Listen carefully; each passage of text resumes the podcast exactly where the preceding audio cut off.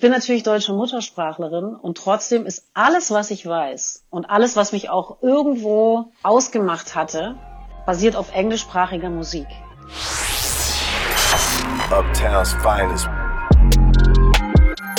Hi Leute, ich bin DJ Ron und das ist die Episode Nummer 25 vom Uptowns Finest Talk. Die wunderbare Joy Denalani ist heute zu Gast und wir machen eine kleine Zeitreise durch ihre wahnsinnige Karriere. Glaubt mir, ich konnte sie mit ein paar Releases überraschen, die sie selbst nicht mehr so auf dem Schirm hatte.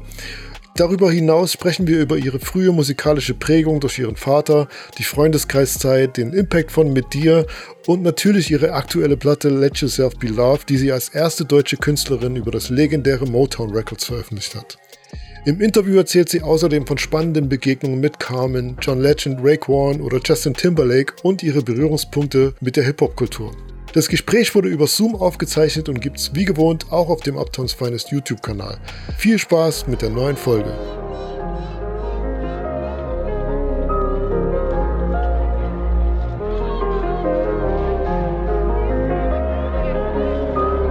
Uptown's Finest. Ich freue mich wahnsinnig sehr. Die bezaubernde Joy Denalani ist heute zu Gast im Uptowns Finest Podcast. Herzlich willkommen, Joy. Wie geht's dir? Mir geht's sehr gut. Dankeschön. Wie geht's denn dir? Mir geht's auch gut. Ich äh, bin, ist mir eine große Ehre, dass du heute zu Gast bist. Freue mich sehr und habe mit dir ein bisschen eine, eine kleine Zeitreise geplant und, und okay. wollte mich so ein bisschen durch deine einzelnen Stationen deiner äh, Diskografie ein bisschen wühlen. Aber mhm. ähm, so zum Einstieg, wie geht's dir denn aktuell so mit der Pandemiesituation? Also die Pandemiesituation als solches gibt's nicht wirklich, weil sie ist ja jetzt nun schon wirklich über ein Jahr wehrt die und hält uns in ihren Klauen. Und das heißt, ich habe einfach auch sehr unterschiedliche Phasen schon durchlebt mit der Pandemie. Also es gab so die ganz, ganz kreativen und produktiven Phasen. Dann gab es so die Phasen, da habe ich ziemlich viel an die Decke gestarrt. Ich muss aber auch sagen, ich habe ja letztes Jahr im September in die Pandemie eine Platte rausgebracht. Mhm. Und ich habe wahnsinnig viel gearbeitet. Also nicht nur seit Release der Platte, sondern natürlich auch in Vorbereitung. Und ähm, ich habe im Prinzip eine ganz klassisch normale Kampagne fahren können, bis auf die Live-Konzerte. Das heißt also, ich war sehr mhm. beschäftigt mit der, mit der Kampagne selber, über das Album sozusagen zu sprechen und damit äh, ja überall hinzugehen. Äh, und ähm, ja, ja, und dann war ich eben produktiv und die Zeiten, in denen ich nicht so viel zu tun hatte, das war schon etwas ungewohnt, ähm, weil man sie natürlich nicht an den gewohnten Orten verbringen konnte. Und jetzt mittlerweile bin ich an einem Punkt, da bin ich wieder vollkommen ins Lesen eingestiegen. Ich lese ganz gerne Bücher. Ah, okay. Was hast du aktuell vom Buch, was du liest? Oh, ich habe so viele. Ja, das ist also immer schwierig, hab, ne, wenn man dann ein, ein Buch sagen soll. Nein, ich kann dir ein Buch sagen, ich kann dir mehrere Bücher sagen. Äh, ja, sag gerne mal jetzt, zwei, zwei ich hab, Bücher. Mh, ich habe gerade äh, jetzt äh, ausgelesen von Emilia Roig äh, ein Buch, das heißt Why We Matter. Und das ist ein Sachbuch. Ich lese relativ selten Sachbücher eigentlich. Aber das fand ich jetzt mal ein ganz interessantes und das beschäftigt sich mit den unterschiedlichen Formen der unterdrückerischen Systeme mhm. und führt die zusammen. Also das Buch erklärt ganz gut, wie sich unterdrückerische Systeme gegenseitig bedingen und wer davon profitiert und wer nicht. Mhm. Und das ist eine, eine große Empfehlung, die ich aussprechen möchte. Why We Matter. Why We Matter, Emilia ja. Roark. Davor habe ich gelesen ähm, Brüder von Jackie Tome. Das ist eine Autorin, die in Berlin lebt. Das fand ich einen sehr guten Roman. Dann habe ich gelesen äh, Mädchen, Frauen etc. von Bernadine Evaristo. Die hat jetzt letztes Jahr als mhm. erste schwarze Autorin den Man Booker Prize bekommen. Okay. Äh, das ist ein ganz renommierter Literaturpreis. Ja, und ich könnte jetzt ewig weiter erzählen. Also ich, ich lese, ach so, doch eines noch. Ich lese jetzt gerade. ähm, Tausend Serpentinen Angst von Olivia Wenzel. Auch sehr zu empfehlen. Okay. Ich merke schon, Bücher sind auf jeden Fall äh, auch eine große Leidenschaft von dir. Äh, ich, ich würde trotzdem mal ein bisschen auf die Musik kommen. Dein ähm, Vater, durch deinen Vater bist du schon relativ früh mit Musik in Berührung gekommen. Welche Platten und, und KünstlerInnen kommen dir denn da so als erstes in den Kopf aus der Zeit? Uh, auf jeden Fall Earth, Wind and Fire, okay. uh, auf jeden Fall Marvin Gaye, Aretha Franklin, Stevie Wonder, uh, Nat King Cole. Mein Vater war riesen oder ist riesen Nat King Cole Fan. Billie Aha. Holiday. äh, also die Donny Hathaway, also ah, eigentlich wirklich ja. alles, was man sozusagen auch immer nennt Chaka Khan, wenn man sich unterhält über Soulmusik, Jazzmusik, hm. Bluesmusik. Also ungefähr alles, was einem da begegnet, ist mir schon sehr früh äh, auch begegnet. In die Wiege gelegt worden, sozusagen mit bisschen. Ähm, hast, du da, hast du da vielleicht auch, weil das sind ja auch einige Motown-Künstler, wie zum Beispiel Stevie Wonder, hast du eine, eine Lieblings-Motown-Platte? So eine All-Time. Uh, ich glaube, Talking Book ist super, aber ich würde mal sagen, die ultimative ist doch What's Going On, oder? Von Marvin Gaye. Von Marvin ja, Gaye. Das stimmt, ja. Ist auch einer. Willst du nicht sagen? Doch, doch, auf jeden Fall. Ich bin großer Marvin Gaye-Fan und tatsächlich sind das so, also What's Going On und Let's Get It On sind eigentlich so meine Lieblings-Marvin Gaye-Alben. Von daher kann ich das sehr gut nachempfinden. Da ich einen Hip-Hop-Podcast äh, habe, werde ich dich natürlich auch ein bisschen immer äh, auf deine Berührungspunkte mit Hip-Hop-Culture ansprechen oder befragen. Und ähm, kannst du dich daran erinnern, wann du das erste Mal einen Rap-Song gehört hast? Mm, ähm, es war äh, ja, also es war bestimmt irgendwie so um Africa Bambata Ah, oder es war The Message, würde ich sagen. Wahrscheinlich war es sowas wie The Message. Okay, nee. krass, so früh. Ja, durch meine Brüder. Ah, also mein Vater ah. hat zwar keinen ähm, Hip-Hop gehört, aber meine Brüder schon. Und die sind auch älter als ich, einiges, um einiges älter. Sechs hm. Jahre hm. und acht Jahre älter als ich. Ah, okay. Und aber genau. war, war, das, war das erlaubt in der Familie oder, oder gab es da so strengere Regeln, so das hörst du mir nicht bei uns zu Hause? Oder? Ach so, du meinst inhaltlich war gar nichts äh, verboten, ehrlich gesagt. Okay. Hm. Äh, das war immer nicht so das Thema. Also es ging irgendwie eher um Musikalität und äh, sozusagen weniger um, um, um Texte. Ja. Äh, ich glaube aber auch, dass als Hip-Hop quasi in unsere Familie kam, war es auch so ein bisschen entrückt schon von, von meinen Eltern ah, okay. oder von unseren Eltern. Die haben sich das jetzt, glaube ich, nicht so explizit angehört. Und die Musik, die mein Vater gehört hatte, da gab es jetzt nicht so viel explicit Lyrics. Hm. Okay. Wie wir sie dann in der Folge im Hip-Hop äh, gehört haben. Naja, The Message war ja auch, äh, kann man ja jetzt nicht als explicit in dem Sinne bezeichnen. Es war mhm. einfach äh, gesellschaftskritisch in der, in der mhm. Form. Ähm, du hast in einem Interview erzählt, dass für dich die Berliner Clubszene der Nachwendezeit sehr identitätsstiftend war. Ähm, kannst du dich da noch an, an, einzelne Clubs erinnern? Du hast auch erzählt, dass du die DJs damals super fandest und dadurch auch viel mhm. Hip-Hop und RB gehört hast. Also das muss ja dann so Anfang der 90er gewesen mhm. sein. Kannst du dich da an einzelne Clubs erinnern?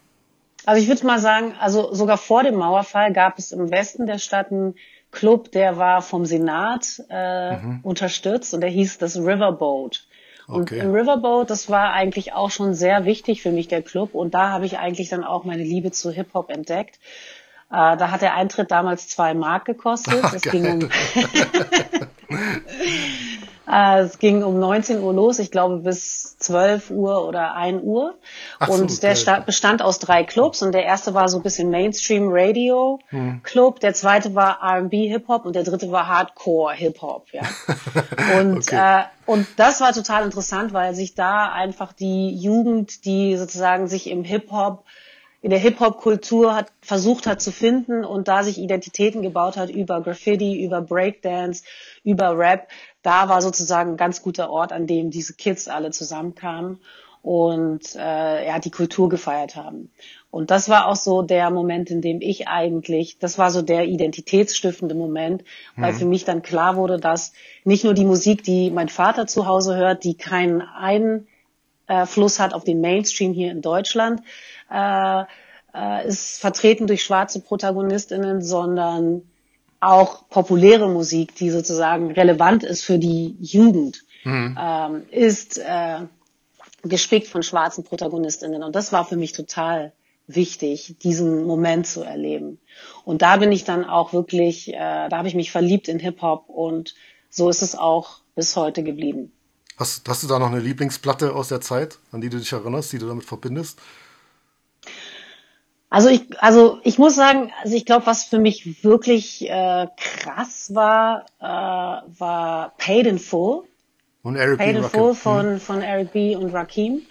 fand ich, weil ich diese Stimme, also das, das war das erste Mal, dass ich auch wirklich mich auseinandergesetzt habe mit der Kraft einer Stimme.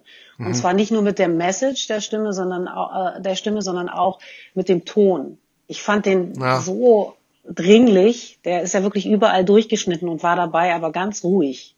Naja, genau, also oh. das war so, das, das war das, das Revolutionäre an ihm war ja, dass er so, wo alle anfangen so äh, erstmal so aggressiv gerappt haben, so einen aggressiven Vortrag hatten, hat er das so mega cool und mit so einer, ja, mit seiner ganz Stimme halt klar. halt einfach gemacht, mit seinem Stimmeinsatz, ganz klar, genau. Ja, ja. Okay. Ja, das fand ich schon sehr beeindruckend. Uh, It Takes Two natürlich auch, wie hieß das nochmal? It Takes Two? Uh, uh, Rob, Rob I Bass. rock right now. I'm Rob Bass and I came to get ja, down. Genau, um, das Rob Bass und DJ Easy Rock. Rob Bass und, und? Easy Rock. Easy Rock, genau. Genau, ja. Klar, Salt okay. and Pepper. Also das ist sozusagen die Zeit, die ich äh, Queen Latifah, äh, hm. äh, Public Enemy, ganz wichtig auch. Ja. Also das war sozusagen alles noch vor dem Mauerfall, habe ich sozusagen äh, diese ganze Erfahrung gemacht mit Hip-Hop. Und als die Mauer fiel und ich dann in die Clubs gegangen bin, die sozusagen äh, selbst organisiert waren, ja. die auch manchmal äh, nur einige Wochen an einem Ort waren und dann räumen mussten, um woanders wieder aufzumachen, da war es dann schon etwas breiter. Da wurde dann, äh, glaube ich, R&B, äh, Reggae-Musik, Hip-Hop, aber auch Elektromusik sozusagen war so eine Verschmelzung. Hm. Das war dann nochmal eine ganz andere Phase. Okay, wann, wann kam denn bei dir der Punkt, wo du selbst gedacht hast, ich will mich jetzt als Sängerin irgendwie verwirklichen? Gab es da so einen Schlüsselmoment? Ähm, nee, also so ein Schlüsselmoment in dem Sinne nicht. Ich glaube, es hat sich so wirklich entwickelt. Ich habe irgendwann relativ spät ja erst angefangen, überhaupt zu singen oder mich getraut, mhm. überhaupt äh, zu, zu singen und habe von dem Moment an auch äh, kon kontinuierlich in verschiedenen Bands dann äh, mich ausprobiert. Aber ich habe parallel dazu auch studiert, weil ich einfach das Gefühl hatte, Musik ist, hat keine Zukunft und irgendwie war es in meinem Kopf auch, mhm. Auch sehr äh, indoktriniert durch meinen, meinen Vater, muss ich mhm. sagen, kein Beruf, sondern ein Hobby. Also er fand diese Idee, Musikerin zu okay. werden, überhaupt nicht äh, adäquat für für seine Tochter. Und irgendwie habe ich das auch verinnerlicht, ähm, mhm. obwohl ich natürlich trotzdem, äh, das mein anderes Ich hat natürlich trotzdem danach geschielt und es hat sich dann sozusagen entwickelt. Ich glaube, ähm, als ich dann das erste Angebot bekommen habe, mir mal Gedanken zu machen über einen Plattenvertrag, und ich wirklich in Erwägung gezogen habe, das jetzt zu machen und mal die Uni kurz ruhen zu lassen. Hm. Wobei Uni kurz ruhen lassen klingt jetzt so ein bisschen angeberisch. Ich habe nämlich eigentlich nicht wirklich studiert, sondern war immatrikuliert und war relativ selten okay. äh, an der Uni. und ähm, aber ich habe ähm, das eigentlich so als Gelegenheit genutzt, um mir wirklich mal zuzutrauen, das auszuprobieren. Mhm. Das war das erste Wagnis. Und dann war es so ein bisschen alles oder nichts mäßig. Okay, ich habe ich hab natürlich ein bisschen recherchiert und habe versucht herauszufinden, was tatsächlich so dein wirklich aller allererstes Release war. Ähm, mhm. Eine Sache, die mir da in die Hände gefallen ist, ist äh, dieses Tape. Ich weiß nicht, ob du dich daran. Oh, wow, was ist denn das? Family Affair. Ist das ist von, das? ey, warte mal. Wo hast denn du das her? Oh, wow, das glaube ich. Ich weiß nicht, ob du dich daran erinnern kannst. Natürlich, aber warum hast du das und ich nicht? Du hast es nicht, ja? Also, pass auf, du warst nee. im, irgendwann mal hast du ein, wow. ein, ein Gig in Chemnitz gespielt im ZV Bunker mit ähm, Poise, aka Waffel von The Real Dope Thing und ich glaube Joe Villa war auch noch mit dabei. Und äh, ja. da habt ihr äh, dieses Tape verkauft. Das glaube ich jetzt nicht. Und du warst da? Ich war auf jeden Fall da, das, aber ich habe das Tape, muss ich gestehen, das hat mir äh, DJ Schuster gegeben, weil er hat es gekauft an dem Abend und ich habe mir das extra nochmal besorgt und er hat es auch gefunden die letzten Tage. Das ist ja, ja legendär. Ich fange ja. gleich an zu weinen, muss ich, muss ich gestehen. Krass. Da war, also, genau, da war ich mit Waffel. Wow. Ist das cool. Und ja. Hagen, äh, nee, äh, Ja, ja, genau, Hagen. doch. Hagen, genau. Jorilla. Ja. a.k.a. Hagen, ja, Stoll genau. von äh, ja. Haudegen heutzutage und äh, von Waffel genau. mit Waffel von The Real Dope Thing. Und ich habe mich gefragt, ob das vielleicht das erste Release war oder, oder kamen noch Dinge davor? Also du warst in einigen Bands und. Ich würde sagen, das. Mhm. Nee, ich glaube, das ist das erste, der erste Release ever. Ja, okay, krass. Ja, ich glaube, ich kann mich. Wow, ist ja bravo. Dann muss ich dir das vielleicht mal kopier, kopieren oder so, dass du das auch. Ja, bitte. Äh, ich habe ich habe leider, ich habe kein Tape Deck mehr. Das Problem war, ich konnte es nicht anhören vorher. Das, das hätte ja. ich gerne noch gemacht. Ähm, ja. Dann habe ich auch weiter recherchiert ähm, und ähm, das erste so Projekt, Musikprojekt, das Major-Musikprojekt, was du gemacht hast, war ja Joy, Sugar and Cream. Äh, mhm. das war 97 und das war dann, das war eher so ein Pop-Projekt. Ähm, mhm. Davor hast du aber schon mal Background Vocals für wiederum auch so eine äh, Girlband namens Funky Diamonds gemacht mit einem Song namens Bad Girl. Und das ist, und das ist, und das ist, und das äh, ist, ist das vielleicht deine erste Veröffentlichung? Weil das war, das war 1996 und da hast du schon Background Vocals auf diesen Bad Girls Song. Ja, also ähm, das, das weiß ich ehrlich gesagt gar nicht. Es kann sein. Also wann war das? Hm.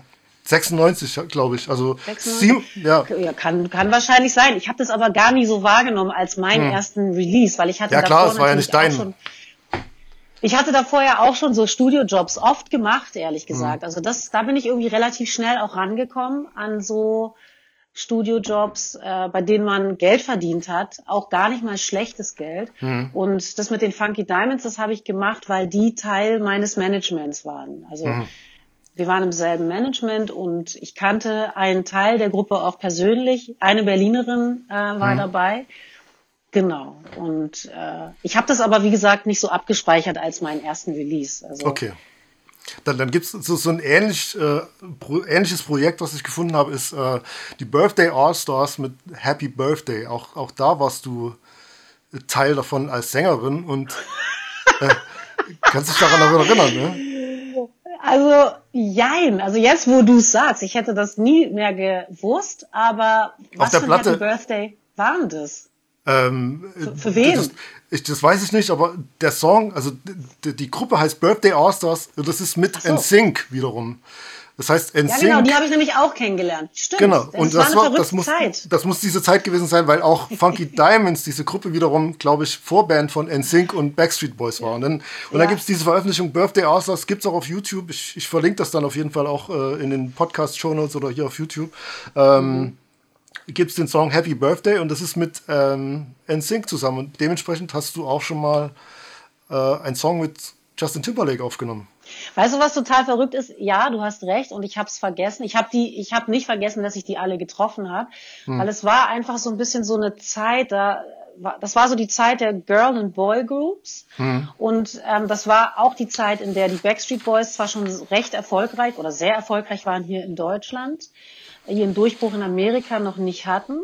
Ich glaube, den und die NSYNCs waren so so eine ganz neue Band und so ja. mingelten wir da immer auf diesen ganzen Festivals zusammen rum und ähm, genau, da gab es so einige Verbindungen. Aber ich ja, ich habe es auch so wenig verinnerlicht, dass ich sowas zum Beispiel nie erwähne. Und zwar nicht, weil es mir unangenehm hm, wäre, sondern weil es einfach dann doch so auf eine komische Art so ein bisschen weit weg war von mir. Ich war zwar da, ich habe mit denen gesprochen, hm. ich habe mit denen Zeit verbracht, aber es war auch eine Zeit, in der ich mich in meiner Rolle als Musikerin nicht glücklich gefühlt habe, weil ich ja Teil eines Projektes hm. war, mhm. Joy Sugar and Cream, mit dem ich mich nicht so richtig identifizieren konnte. Und das heißt, ich habe das zwar irgendwie alles mitgemacht bis zu einem gewissen Grad, also ich habe sozusagen äh, alles eingehalten, was wir miteinander vereinbart hatten, ähm, die Plattenfirma, das Management und ich.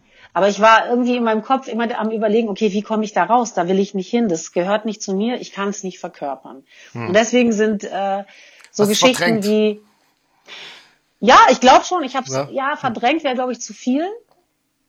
Es gibt so viele Dinge in meinem Leben, glaube ich, wenn ich darüber rede oder wenn ich sie sozusagen erzähle, dann könnte man als Gegenüber denken, wow, echt? Wirklich? Hm. Den hast du getroffen und die auch noch. Aber es ist auch irgendwo äh, Normalität. Also, weißt du, wie ich meine? Ich treffe mhm. ja nicht Leute und denke, wow, äh, äh, Wahnsinn, äh, da ist Justin Timberlake, sondern ich treffe Leute ja möglichst auf Augenhöhe. Also ja. wenn ich jetzt natürlich äh, einen großen Weltstar getroffen hätte, von dem ich ewig Fan war oder so, dann ist es mhm. natürlich mhm. noch mal was anderes. Dann schaltet sich der Fan in mir ein. Aber ansonsten sehe ich ja alle Menschen sozusagen oder KollegInnen auch einfach auf Augenhöhe und interpretiere da nicht zu viel ja. rein. Nee, ich, ich finde es spannender, Rake One getroffen zu haben, als jetzt zu erzählen, ja, ich Justin Timberlake habe ich auch. Ja. Nee, Mit dem habe ich gehangen. Ich, ich meine, das war ja auch damals nicht so nachvollziehbar, was Justin Timberlake mal für, für eine Weltkarriere hinlegen würde. Darum, darum ging es mir auch gar nicht. Ich fand es nur eben mhm. interessant so zu sehen, ähm, wie viel du auch ausprobiert hast und gemacht hast, bevor du eigentlich so deinen dein Sound gefunden hast und deinen Weg gefunden mhm. hast. Und wie du ja schon sagst, du warst ja auch so ein bisschen unzufrieden mit den Sachen, die du damals gemacht hast und konntest nicht so, dich nicht so wirklich verwirklichen. Ähm, dann habe ich noch eine weitere Rarität, ähm, die, glaube ich, einer deiner ersten Platten war. Das ist äh, Can't Stop, One Stop.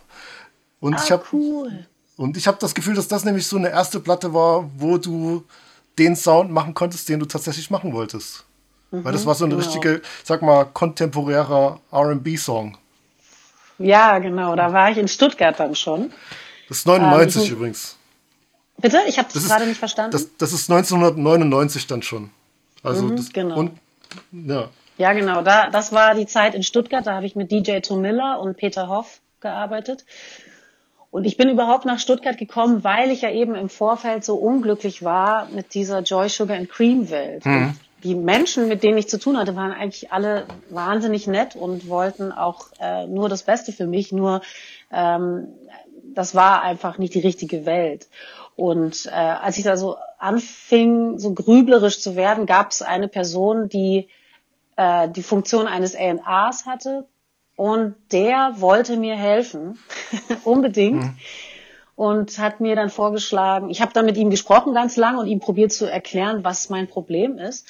Und der hat dann gesagt, ja du, dann geh doch vielleicht mal nach Stuttgart, vielleicht ist ja das was für dich, vielleicht kannst du dich da verwirklichen. Mhm. Und so bin ich dann überhaupt bei Tomilla äh, gelandet.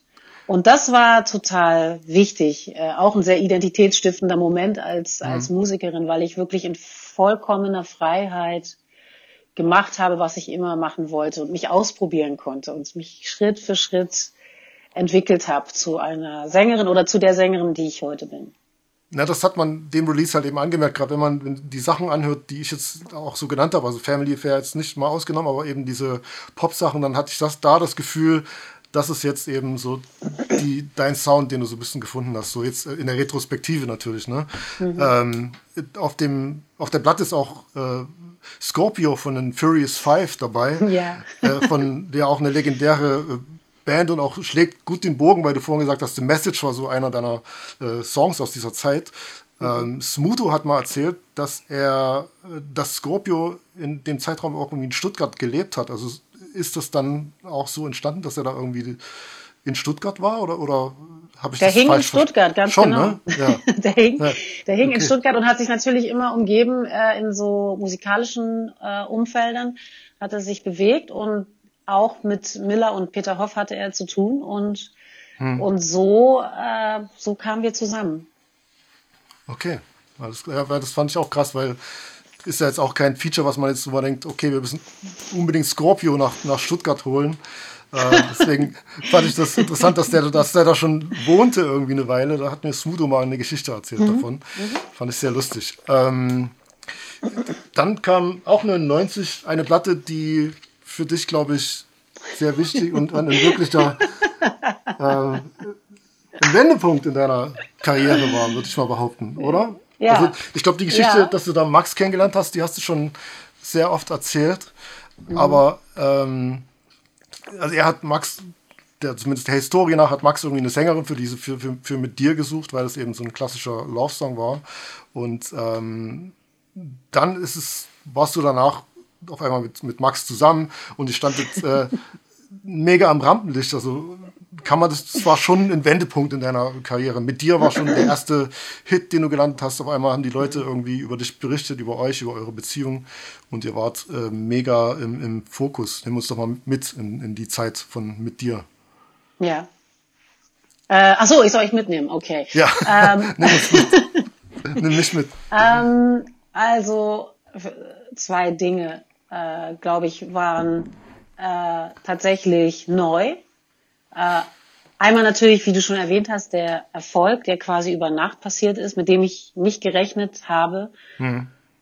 Ähm, und das Zweite, äh, das fand ich eigentlich viel interessanter für mich als Sängerin in meinem eigenen Profil. Ich habe zum ersten Mal in meinem Leben Deutsch gesungen. Okay. Auf diesem Song. Für mhm. mich war die deutsche Sprache überhaupt nicht gangbar und nicht vereinbar mit dem, was ich machen wollte und auch was ich gefühlt habe. Und ich führe ja diese Unterhaltung über die Sprache äh, schon seit ja, fast Jahrzehnten, weil ich natürlich immer auch englischsprachige Sachen, also nach meiner ersten deutschsprachigen Platte kam ja direkt eine englischsprachige Platte. Ja. Und seitdem gibt es diese Diskussion. Und ich versuche immer den Leuten zu erklären, ich bin natürlich deutsche Muttersprachlerin und trotzdem ist alles, was ich weiß und alles, was mich auch irgendwo ausgemacht hatte, äh, musikalisch, auf, basiert auf englischsprachiger Musik. Alles, was ich über Melodien weiß, über Sound weiß, wie man ja. mit seiner Stimme umgeht, habe ich nicht gelernt von deutschsprachigen SängerInnen. Äh, und ich würde sagen, das zieht sich bis heute auch durch. Und, ähm, und deswegen war für mich die englische Sprache die natürlichste musikalische Sprache, die man sich nur vorstellen kann. Ja. Und es war ziemliche, es war eine ziemliche Herausforderung, auf Deutsch zu singen, das weiß ich noch. Im Studio hat mir Max auch ein bisschen helfen müssen. ähm, da irgendwie so ein äh, Flow mitzukriegen. Und genau, diese zwei Dinge waren schon interessant. Na klar, und dann kam zufälligerweise hinzu, dass wir noch zusammenkamen. Das war ja nicht geplant, logischerweise, mhm. sondern es ging ursprünglich darum, äh, ein Feature mit mir zu machen und äh, daraus ist dann eben mehr entstanden.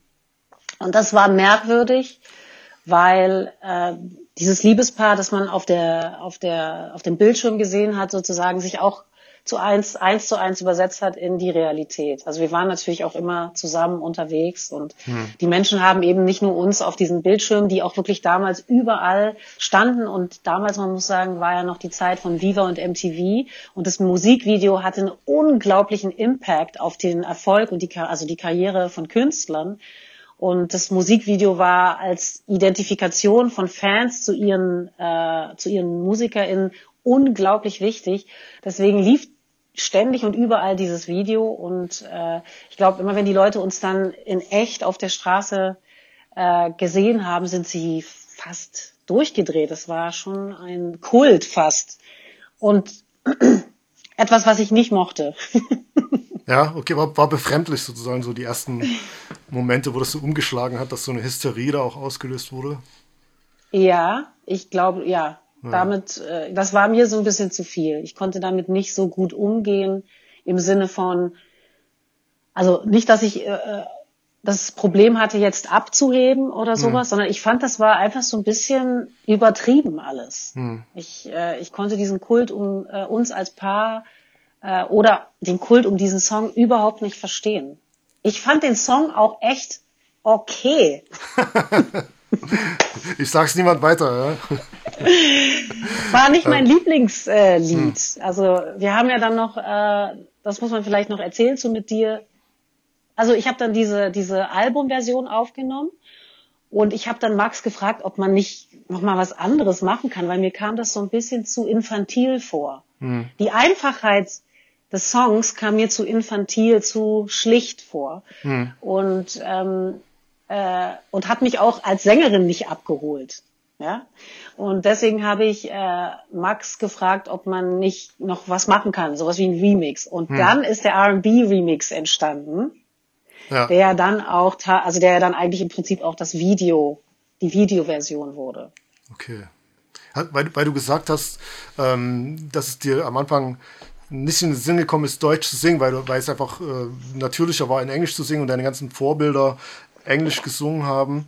Hast du denn, gab es KünstlerInnen, die auf, auf Deutsch gesungen oder gerappt haben, die dich da auch so ein bisschen bestärkt haben darin, außer Max, der dir dabei geholfen hat, aber gab es da vorher schon Sachen, wo du gesagt hast, okay, das, das geht vielleicht? Also gab es da so, so PlattenkünstlerInnen, die dich da ein bisschen inspiriert haben, zu sagen, okay, auf Deutsch singen geht schon klar, mhm. wenn man die richtigen Worte findet?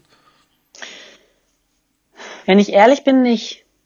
Wenn Komm. ich ehrlich bin, ähm, kann ich nicht sagen, dass ich privat deutschsprachige Musik gehört habe äh, oder sie Teil meine, ja, nee. Hm. Nee, eigentlich nicht, wenn ich. Okay. Auch nicht mal deutschen Rap? Sein soll. Nicht, mal, nicht mal deutschen Rap oder sowas zu, zu dem Zeitpunkt? Ich mochte ehrlich gesagt nur, und das, äh, ich mochte nur Freundeskreis und ich mochte hm. Freundeskreis deswegen, äh, weil die soulful waren. Hm. Und weil alles, was ich bis dahin gehört hatte an Hip-Hop ähm, äh, im Mainstream, äh, fand ich einfach musikalisch nicht so ansprechend. Ähm, und das ist schon auch ein Aspekt, den ich mithöre. Also ich höre jetzt nicht nur die Flows oder ja die Texte, sondern das ist natürlich irgendwie ein Zusammenspiel. Und äh, ich fand, die sind schon sehr rausgefallen, äh, Freundeskreis. Auf jeden äh, Fall. Einfach schon allein in ihrer Musikalität und mhm. diese soulvolle Ausrichtung äh, hat sie schon, finde ich, sehr besonders gemacht. Genau, und als ich dann aber in diese Welt eingetaucht bin, habe ich natürlich auch viel mehr entdecken können. Also und hm. äh, auch viel mehr, ja, also es kam mehr zu mir und ich habe äh, es mehr sozusagen auch reingelassen. Davor war das die deutschsprachige Musik hat einfach nicht stattgefunden in meinem Leben an okay. keiner Stelle. Dann, dann warst du ja aber auch viel unterwegs mit Freundeskreisen, mit FK Allstars und ähm, ich glaube, wie du schon selber auch gesagt hast, war das, äh, hat das, war das eine prägende Zeit für dich persönlich, weil es auch so ein bisschen den Sound geprägt hat, den du dann in deinem Debütalbum Mamani äh, mhm. umgesetzt hast. Das hat ja auch äh, so Max und äh, Tommy Wittinger und äh, so das Freundeskreisumfeld ja mitproduziert. Und das war dann dein Debütalbum. Das heißt, das war dann schon auch Freundeskreis, die den Sound von deinem ersten Album oder von, von der Richtung geprägt haben, weil du warst mhm. ja immer noch so ein bisschen auf der Suche, habe ich das Gefühl gehabt, was dein Sound ist. Und da über mhm. die Freundeskreiszeit hast du das dann ähm, sehr gut gefunden. Mhm. Also über die Freundeskreiszeit ja, aber Freundeskreis und das Umfeld von Freundeskreis haben nicht Mamani produziert oder haben mitproduziert, aber mhm. also ich würde mal sagen Mastermind und zwar federführend, mhm. ganz vorne und dann lange gar nichts war Max. Okay, ja. Und das war auch das erste Mal, dass Max überhaupt produziert hat. Das war hm. irgendwie schon eine interessante, äh, auch glaube ich, äh, für ihn Zeit, weil Max, glaube ich, zu viel hatte von dieser, äh, ja, also eigentlich auch von diesem Leben als Frontmann. Der ist ja auch schüchtern, möchte ich fast mhm. sagen, und äh, anders schüchtern. Also ich bin nicht schüchtern. Aber Max ist äh, so der, der, der, ähm, der, der sucht jetzt quasi das Licht ja nicht so. Und äh, ich glaube, er war auch angestrengt von diesem großen Mainstream-Erfolg mhm. von Freundeskreis, mit dem er auch überhaupt nicht gerechnet hatte. Mhm. Und äh, wollte, glaube ich, Pause machen und sich davon mal so ein bisschen erholen. Und äh, unterdessen haben wir schon gesprochen über meine Platte und worum es gehen könnte auf der Platte. Und es war schon äh, wichtig, mich mit Max da auch auszutauschen, weil er mir ganz früh auch äh, versucht hat zu vermitteln, dass man sich irgendwie Erst warte, ich warte auf dich. nee, alles gut. Ja. Siehst du? Ja. Deswegen sollte ich keine Kopfhörer mit Kabel benutzen wie du. ähm, der hat äh, mir früh vermitteln können, dass man sich über äh, ein Konzept oder eine Vision Gedanken machen soll, dass man sich überlegen muss, worum, worum kann es gehen. Es ist kein Muss, aber das ist immer hilfreich. Und ich würde sagen, ich habe von bevor ich anfing an Mamani zu arbeiten, eher so im Track-Business gedacht. Mhm. Track for Track. Mhm. Und als es dann äh, um ein Album ging und ich mit Max zusammenkam und er auch gesagt hat, er würde mir total gerne helfen bei der Produktion, fing ich erst an, über ein Konzept nachzudenken. Und okay. äh, und so ist überhaupt diese Idee entstanden, sich auch auseinanderzusetzen mit der Rolle äh, in der Mehrheitsgesellschaft und hm. äh, sozusagen aus meiner Perspektive zu erzählen, wie es für mich ist, die Familiengeschichte meines Vaters mit äh, reinzunehmen und natürlich aber auch Berlin. Und äh, ja, daraus ist eben Mamani entstanden. Eine dann, Reise. Ja. Ähm, das, das nächste Album war dann ein englisches Album, das war Born and Raised. Und mhm. ähm, da hast du vorhin schon so ein bisschen angedeutet, dass äh, Ray Kwan zum Beispiel ein, ein Typ war, bei dem du das viel krasser fandest, dass, dass, du mit ihm Musik machst. So, wie war denn die Erfahrung? Wie habt ihr euch überhaupt, wie ist es entstanden, dass ihr zusammen einen Song macht? Und habt ihr den klassisch angefragt? Mhm. Also es war sehr witzig. Ähm, die Idee ist entstanden, ich bin Wu-Tang äh, Clan-Fan und wollte immer irgendwie so einen Wu-Tang-Beat hm. haben. Und äh, ich mochte Heaven and Hell hm. sehr gerne und habe gesagt, damit würde ich gerne was machen. Und dann haben wir das Sample auch benutzt und daraus eben Heaven or Hell gemacht mhm. mit äh, sozusagen derselben Hook. Ich habe die Hook, ja, Hook ja. im Prinzip nachgesungen und äh, habe dann war für mich die logische Schlussfolgerung daraus, dass da auch dann Rake One natürlich ordentlicherweise rauf muss. Ja. Und es war irgendwie für mich auch, also man würde vielleicht sagen aus heutiger Sicht überheblich, aber für mich war es nur Warum? logisch. Ja, weil er natürlich weit weg war und ich irgendwie in Deutschland äh, ein Nobody quasi, äh, so könnte man es sehen, äh, der da hinkommt an den Heiligen Gral und äh, äh, hm. um äh, Audienz bittet. Ne? Und äh, für mich war es aber eigentlich nur die logische Konsequenz aus, aus der Songbearbeitung. Und mit dieser, äh, mit diesem Selbstbewusstsein äh, sind wir dann auch nach New York und natürlich hatte ich viele Leute um mich rum, äh, mein ehemaliger äh, Manager Götz Gottschalk, Max Herre, die sind mhm. dann zu dritt nach New York und haben mhm. dann so jeder äh, an, an seiner Front quasi ihn ja. bearbeitet und haben es geschafft, tatsächlich äh, uns in New York mit ihm zu treffen. Und äh, ich glaube, er wusste nicht so genau, these crazy Germans, I don't know, I think. Ich, ich fand ja die Idee, dass du, dass du den Song nochmal aufgegriffen hast und das sozusagen wie eine Art Remake Gut. gemacht hast. Gut, ich glaube, es war so, ich, also ich, wie gesagt, ich war relativ selbstbewusst und bin dann, äh, also mein Part war, ihm das quasi zu verkaufen auf mhm. künstlerischer mhm. Ebene. Okay. Und ich bin dann hin und habe zu ihm gesagt, du, also ich weiß, du kennst mich nicht äh, und äh, du hast sicherlich viele dieser Begegnungen, aber ich werde dir jetzt was vorspielen, das wird dein Leben bereichern. okay. äh, und, ich, und ich bin mir sicher, dass du direkt danach was schreiben wollen wirst. Und ich glaube, ja? dann er, wow, okay. ja, und dann habe ich es ihm vorgespielt und dann hat er es tatsächlich äh, auch so direkt geschrieben und dann hatten wir es auch sofort äh, auf Band und sind wieder abgezogen und haben uns dann verabredet wieder zum Videodreh. Mhm. Auf der Platte hast du auch mit so einigen amerikanischen Produzenten wie No ID, ähm, oder äh, auch Jake Warren, äh, die da mitproduziert. Das sind ja auch ähm, sehr gestandene Legenden, Legenden in, im Hip-Hop-Game. Ähm, wie kam das dazu? Das ist wahrscheinlich auch dann so. Also habt ihr die ganze Platte damals in, in New York aufgenommen oder? In Philly. In Philly war das.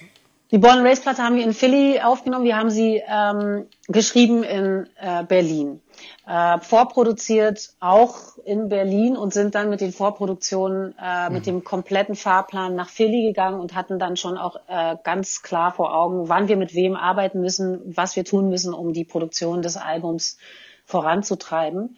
Und ähm, es, es ist, ich weiß gar nicht, wie es heute ist, aber damals war es gang und gäbe, dass man ähm, Produzenten anfragen konnte hm. und die haben einem dann äh, Tapes geschickt.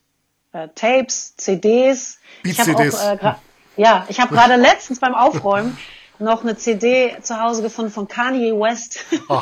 hat mir, äh, Kanye hat mir seine Beats geschickt. Und lass mich raten, du hast auch abge oder es gab eine, eine, eine Geschichte auch ähm, Echo Fresh hatte auch mal bei mir im Interview erzählt, dass er irgendwie ein Beat bekommen hatte von Kanye West, aber das war ihm zu teuer, weil er wollte 1500 D-Mark und das war ihm damals einfach zu teuer für, für den ja, kleinen Kanye West. Sowas. Ja, na vielleicht muss man auch noch mal eine Person erwähnen, ähm, äh, Ramos. Ramos äh, ist äh, so ein Typ, äh, ich weiß gar nicht, wie man äh, die Position eigentlich benennen kann. Der hat, glaube ich, unwahrscheinlich viel Impact gehabt. Das ist ein New Yorker Typ, der mhm einfach unwahrscheinlich gut sich auskennt ähm, äh, unter den Produzenten in Amerika, auch Künstlern in Amerika. Und der hat wahnsinnig viel vermittelt. Also der hat wahnsinnig viel möglich gemacht, nicht nur für mich, sondern ich hm. würde sagen für einen großen Teil der äh, Hip-Hop-Community. Ich glaube, der ist auch allseits bekannt. Der sollte an dieser Stelle auch Erwähnung finden. Der hat zum Beispiel auch den Kontakt hergestellt zu, äh, zu äh, Rake One, wenn ich mich recht erinnere. Nicht hm. zu Lupe Fiasco, aber Rake One, glaube okay. ich schon ein, ein äh, New Yorker Strippenzieher äh, und wahrscheinlich dann über Götz, äh, der da auch sehr aktiv war, immer in, in, in New York. Ähm, lustiger Funfact, der mir auch gerade einfällt, weil es die Zeit ist, du hattest John Legend auf einer, äh, der war mal Support bei dir in Köln. Wie ist das denn zustande gekommen? Da war eine habe ich auch vergessen. Ich finde es ein ganz tolles Gespräch hier mit dir. Das freut mich. Weil du gräbst hier diese ganzen äh, Ereignisse aus, die ich irgendwie schon längst vergessen habe. Äh, wie kam das eigentlich zustande? Also oh man muss dazu sagen, ich glaube, das war, da war John Legend schon sehr bekannt in, in Amerika, ja. aber wahrscheinlich ist es noch nicht genau. so die, der Household Name in Deutschland. Ja, ähm, genau. Ich überlege so, gerade, ich krieg, mh. vielleicht gar nicht so ungewöhnlich. Ja. Aber irgendwie war das in Köln, also ich habe das gelesen, nochmal auf Musikwoche stand, dass der eigentlich einen Auftritt auf der Popcom haben ja. sollte. Und das, ja. ich glaube, im Rahmen von irgendeiner Solar-Show und das dann ja. aber nicht ging und er dann das nachgeholt hat auf ein Joy Denalani-Konzert im E-Werk in Köln. Und da hat der Support für dich gemacht. Ja. ja. Ähm, ja, das, ich weiß leider nicht mehr, aber wie es dazu kam. Ähm, aber es war total nett. Das war auch in dieser Zeit, um, das fühlt sich gerade so ein bisschen name-droppig an, diese, diese Phase, die wir in unserem Gespräch hier gerade ja. erreicht haben. Nee, das, äh, also das, das, ich will nicht, dass das falsch verstanden wird. Ich will gar nicht äh, von deiner Person ablenken, sondern äh, nee, nee, ich, ich finde das, ich finde das, ich finde das Nein, eher so. Ich. Ich, ich finde das halt mega spannend, was so für Dinge passieren so im Laufe einer Karriere, die man jetzt vielleicht, ja. die du selber gar nicht mehr so krass in Erinnerung hast. Und ich finde es mhm. halt eben, da es auch so ein, bei mir so ein Hip-Hop-Talk ist, versuche ich auch immer so ein bisschen Parallelen und Anekdoten zu finden, die vielleicht woanders jetzt noch nicht erzählt worden sind. Deswegen ist mir das ähm, ja, mit John Legend aufgefallen. Und, und es gab ja auch in der Zeit, hattest du auch äh, für Carmen einen Remix gemacht, weil auch wieder, weil du Kanye West gesagt hast, ist ja auch äh, Go ist ein Song von Carmen, der produziert war von Kanye West und dafür hast du den Remix gemacht. Ähm, da, ist das, ist das äh, eine ausschließliche Deutsch, also war das nur für den deutschen Markt gedacht oder, oder wie lief das damals ab? Hat das Label dich da ange, angefragt? Ich glaube, das wurde überall rausgebracht, aber ich bin mir jetzt auch nicht sicher. Weil das ich, war auch wieder nämlich, so eine Geschichte. Was denkst du? Also ich, ich, ich glaube, nee, ich, ich weiß, also ich weiß, dass das, ich habe heute nochmal geschaut, es gibt es auch offiziell auf äh, Spotify, ähm, wo das als Remix auch auf der Carmen-Seite sozusagen zu finden ist. Carmen Go ja. Remix featuring Joy Denalani. Also das, ja. es scheint eben nicht nur für den deutschen Markt bestimmt zu sein. Aber das gab, es war ja eine Zeit, wo Labels oft versucht haben, Künstler, die in Amerika ähm, bekannt waren, aber in Deutschland nicht so erfolgreich waren, mit äh, deutschen KünstlerInnen zu paaren, um da noch mehr Aufmerksamkeit zu bekommen. Und ich ja, habe mich gefragt, ob das aus so, einer, aus so einer Geschichte entstanden ist und dann vielleicht sogar irgendwie internationaler geworden ist, weil ähm, das so gut ankam und so gut funktioniert hat. Kommen war auch wieder so ein Freund von diesem Ramus, den ich vorhin erwähnt hm. hatte. Und Common hat, Common hatte ich davor auch in New York schon getroffen.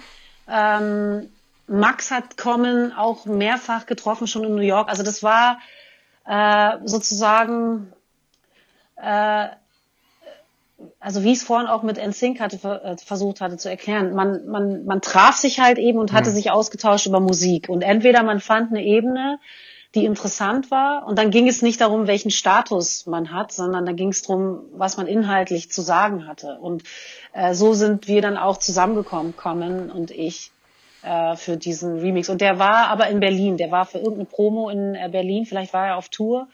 Und dann waren wir zusammen im Studio. Okay, also ihr habt den auch zusammen aufgenommen. Also dann ist ja eher ja. nicht so, wie ich es vermutet habe, ähm, was so die Labels oft initiiert haben, sondern das ist ja schon so eine, ähm, eine Sache, die ihr gemeinsam im Studio gemacht habt. Wir waren zusammen im Studio. Also er hat seinen Part nicht nochmal aufgenommen, aber hm. er hat sozusagen ja. Äh, neben dem Engineer gesessen und äh, nicht mitproduziert. Jetzt lass uns mal einen Sprung machen ähm, zu deiner aktuellen Platte, Let Yourself Be Loved. Ähm, ist wieder eine reine Soul-Platte, kommt über das legendäre oder ist über das legendäre Motown-Label rausgekommen. Ähm, wie viel hat dir das persönlich bedeutet, dass das über so ein, so ein großes Label rausgekommen ist? Also bei Motown, uh. weil du hast ja am Anfang haben wir ja auch, ich habe ja auch nicht ohne Grund gefragt, was so deine Lieblings-Motown-Platte ist. Und von den äh, KünstlerInnen, die du am Anfang aufgezählt hast, aus deiner Kindheit waren ja auch äh, viele KünstlerInnen dabei, die mhm. auf Motown released haben. Mhm. Also äh, ich äh, äh habe, wie soll ich die Frage beantworten? Ich habe ja gar nicht damit gerechnet, äh, mhm. dass es eine Anfrage gibt von einem amerikanischen Label und dann auch noch Motown, dass die Platte rausbringen will. Und ähm, es kam fast so ein bisschen, ja, also eben sehr überraschend. Und ich habe auch ganz lange gebraucht, bis ich das prozessieren konnte. Mhm. Als dann längst schon klar war, ja, wir machen das, äh, habe ich dann, ich glaube noch ganz am Anfang, als die Platte rauskam, bin ich immer mal so die ersten zwei Wochen immer mal auf die Webseite gegangen Ist das von jetzt Motown, wirklich so? um zu gucken, ob das stimmt. Und dann äh, und dann war ich da und ich war äh, also schon sehr ich finde es schon wahnsinnig toll, ausgerechnet auch auf diesem legendären Soul-Album äh, Label rauszukommen. Äh, ich glaube, das passt ganz gut. Die Platte und das Label passen gut zusammen. Ähm, aber es war, wie gesagt, nicht darauf ausgelegt, äh, auf einem amerikanischen Label äh, einen Deal zu finden, sondern mhm. ich habe einfach versucht, die bestmögliche Platte zu machen. Äh, eine Platte, die ich liebe und äh, die vollkommen kompromisslos ist und äh, die mir selbst genügt, hm. die meinen Ansprüchen gerecht wird als als Sängerin, als Musikerin, als auch ja Produzentin. Also ich habe die Platte nicht produziert, aber als jemand, der sozusagen die ganze Zeit dabei war und mitgestaltet hat. Das äh, das war eigentlich ähm, die Hauptaufgabe und als das dann fertig war, die Platte kam sie, hat sie jemand mitgenommen nach Amerika, der gesagt hat, ich glaube, ich würde diese Platte gerne mal hm. äh, einem amerikanischen Label namens Motown vorstellen, ob ich damit einverstanden wäre. Und hm. ich habe gesagt, klar. Probier's. Versuch dein Glück. Und siehe da, sie kam zurück. Krass. Also ähm, du hast Teile davon, glaube ich, auch schon in New York aufgenommen oder geschrieben, zumindest. Geschrieben, ja. Ähm, du hast doch vorhin schon gesagt, äh, Born and Raised warst in Philadelphia. Ähm, mhm. Was für eine Rolle spielen so Städte für dich, dass du das da schreibst oder aufnimmst? Ist das, ähm, haben die eine Bedeutung oder ist es einfach, weil ähm, es da gewisse Infrastruktur vor Ort gibt? Also ich gehe ich gehe nicht weg zum Schreiben, um allein dort zu sein. Mhm. Es gibt ja viele äh, KollegInnen, die reisen irgendwo hin, mhm. in eine Stadt oder irgendwo hin, wo es ruhig ist äh, ohne sich mit jemandem zusammenzutun, einfach um weg zu sein. Hm. Ähm, das bin ich gar nicht. Ich, äh, ich brauche einfach immer Leute um mich rum, äh, mit denen ich arbeiten kann. Ich bin ja niemand, der sozusagen für sich allein sitzt und Sachen im Vorfeld komponiert oder schreibt, sondern ich bin immer jemand, der im Team arbeitet. Und das heißt, ich überlege immer, mit wem kann ich es machen und gehe dahin, wo es ist. Und äh, hm. in diesem Fall von der äh, Let Yourself Be Loved Platte äh, habe ich mir überlegt, äh, mit Songwritern aus New York zu schreiben. Das war eben Zufall, dass die in New York mhm. waren. Ähm, aber es war mir natürlich wichtig, dass das äh, Musiker sein sollen, die Soulmusik verstehen. Und zwar mhm. nicht als Adaption, sondern so, wie sie eben gedacht ist. Und natürlich ist alles immer eine Adaption der Adaption und so weiter, das verstehe ich schon. Aber jemand, der sozusagen ein originäres Verständnis dafür hat und äh, war dann in New York und habe dann mit einem Freund von mir, den man auch noch aus Freundeskreiszeiten kennt, nämlich Sekou the Ambassador. Mhm. Der ist ja auch auf dem äh, ersten Album von Freundeskreis, Quadratur des Kreises, ist genau. er der vierte Mann. Und, äh, er hat auch mitgesch viel mitgeschrieben auf der äh, letztes Jahr. Born and Raised. Ne? Ja, ja, also Born and Raised sowieso auch schon. Mhm und, äh, und Let Yourself Be Loved auch. Mhm. Und dann bin ich mit Seku äh, nach New York und noch einem anderen Songwriter, der heißt Sway Clark. Mhm. Ähm, der macht äh, zum Beispiel äh, dieses Projekt Ricky Dietz. Ähm, ja, mit, mit, äh, ja, mit Peter Fox zusammen. Ge genau, und mhm. er ist sozusagen der Frontmann. Ähm, unglaublich guter Songwriter. Mhm. Und die beiden äh, und ich waren in New York mit diesem Produzententeam und haben dann diese Songs geschrieben und sind dann wieder zurück nach Berlin. Und als es dann an die Produktion ging, habe ich gemerkt, dass es nicht ganz so ist, wie es mir erwünscht hatte. Mhm. Und ich konnte es aber auch nicht besser erklären. Ich konnte irgendwie, ich hatte, mir fehlte einfach die Sprache dazu, um zu, Entschuldigung, zu dem Zeitpunkt, um zu erklären, was, was mir noch fehlte. Und ähm, dann wollte ich das auch nicht länger strapazieren irgendwo dieses Projekt. Und habe gedacht zum ersten Mal in meinem Leben, okay, ich, ich leg das mal jetzt weg. Normalerweise fange ich ja was an und ich bringe es auch zu Ende und das ist es dann. Hm. Und das war so die erste Erfahrung, äh, die ich gemacht habe in Hinblick auf Sachen dann einfach nicht bis zum Ende verfolgen, sondern weglegen, um was Neues zu beginnen. Und dann habe ich ja die Gleis-Dreieck-Platte geschrieben. Genau, die, die, kam ja dann, also du hast das, glaube ich, 2015 schon irgendwie an der Let Yourself Be Loved gearbeitet, hast es dann weggelegt, dann ja. kam nochmal Gleisdreieck und dann genau. hast du nochmal einen, äh, einen frischen Touch an, an die Sachen genommen, so ge, getan. Mit, glaube ich, äh, Robert Di Gioia, ne? Den, der Roberto Di Gioia. Roberto Di Gioia. Okay, über den müssen wir auch noch kurz, ganz kurz müssen wir auch noch über Roberto Di Gioia sprechen. Der ist äh, der Produzent von Let Yourself Be Loved und der ist ein unglaublicher Produzent und ein unglaublicher Musiker vor allem, ein hm. Multi-Instrumentalist. Und das Verrückte an Roberto Di Gioia ist, dass ich schon ganz nah mit ihm zu tun hatte während dieser Zeit in New York, weil der Teil eines Trios war, mit dem ich auch davor schon gearbeitet hatte, Kahedi, hm. nämlich bestehend aus ihm, Roberto Di Gioia, Max Herre und einem anderen Produzenten namens Samon Kawamura. Mhm. Und irgendwie habe ich es nicht geschafft, Roberto in meiner Vorstellung zu extrahieren aus dem Trio. Und deswegen hatte ich ihn damals auch nicht mehr, also nicht in Erwägung gezogen als Produzent hm. für die Let Yourself Be Loved Platte, als mir nicht einfiel, wie kann man sie produzieren. Und als Gleis Dreieck dann vorbei war und ich nochmal habe Revue passieren lassen, was in den Jahren davor passiert ist, habe ich mich gefragt, ob es nicht ratsam wäre, nochmal an diese Songs ranzugehen. Und wenn ich das aber machen würde, mit wem? Und dann mhm. habe ich gedacht, natürlich, wer kann es anders machen als Roberto? Und siehe da, also ich finde, das war ein, Glücks, ein Glücksfall, weil es war eine unglaubliche Arbeit, Zusammenarbeit mit ihm. Ja, es ist mega, so ein mega authentischer 70s Sound irgendwie geworden. Ist das was, wo du in Zukunft auch mehr in diese Richtung gehen willst? Oder, oder ist das jetzt so ein Projekt und dann kommen wieder, also Gleisdreieck war ja zum Beispiel ein anderer Sound als jetzt Just Have mhm. Loved. Und, ja, und ja. ist das jetzt, ist das eine Richtung, die du mehr gehen willst? Oder ist das so, so ein One-Off-Projekt und dann gehst du wieder andere Wege? Also weil du einfach dich mehr ausprobieren möchtest? Mhm. Also ich glaube, ich habe schon Lust, äh, in diesem klassischen Songwriting, in dieser Songwriting-Welt zu bleiben. Ähm, und ich bin auch gerade schon am Eruieren und äh, Forschen, ähm, wie es klingen könnte, das nächste Album. Ähm, aber natürlich, also das ist so, das, das ist, äh, das kann man immer erst wirklich dann sagen, wenn es fertig ist. Mal gucken. Mhm. Ich mache mich gerade auf die Reise. Ähm, es wird, glaube ich, schon soulful bleiben. Äh, ja, aber davon gehe ich aus. Aber ähm, wie genau es klingen wird, das vermag ich zu diesem Zeitpunkt doch noch nicht zu sagen.